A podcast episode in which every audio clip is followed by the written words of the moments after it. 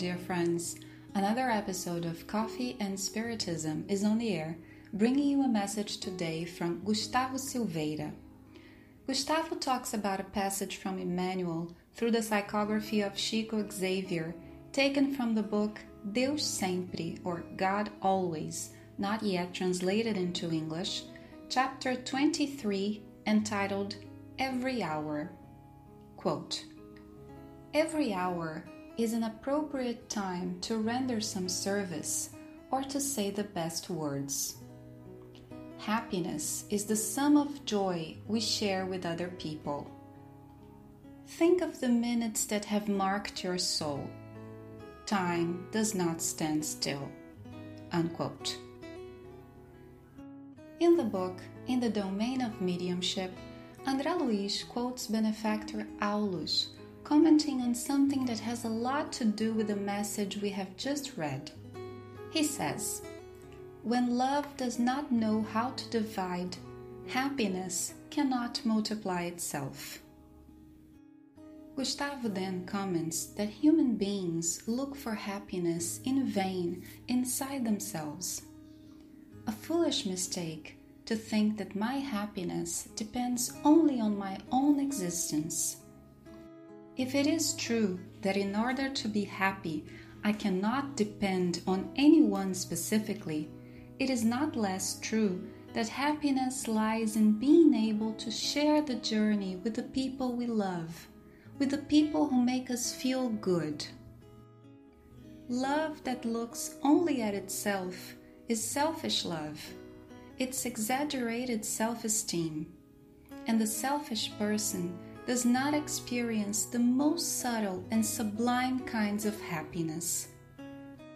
Love must be divided among our dear ones so happiness can multiply itself along our paths. That's why Emmanuel stresses that happiness is the sum of joy we share with other people. Happiness is being able to give someone a better time in life that they wouldn't have if it weren't for that specific action. Happiness in itself is the opportunity we have of loving. In that sense, the benefactor always invites us to value time. It is indispensable to know how to take advantage of time to do what we set out to do always better, always with more love and more truthfully. And to invite us to a reflection, Emmanuel adds an ambiguous sentence Think of the minutes that have marked your soul.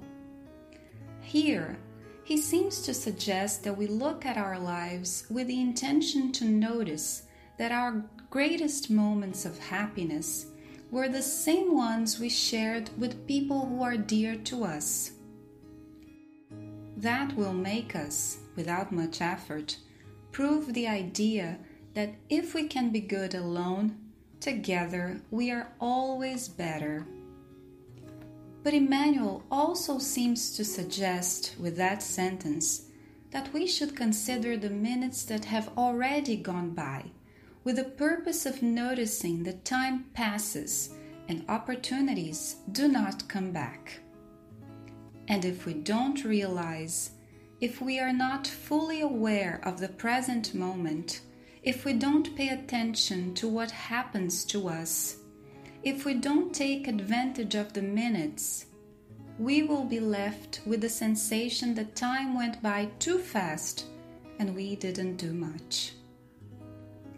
In that case, the benefactor would be calling us to live in the present, modulating anxieties and guilt so we can be fully there at the moment we are living.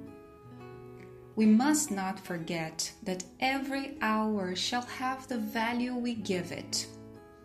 Let us know, therefore, how to use time in the best interest of all. We wish you all peace, dear friends, and until the next Coffee and Spiritism.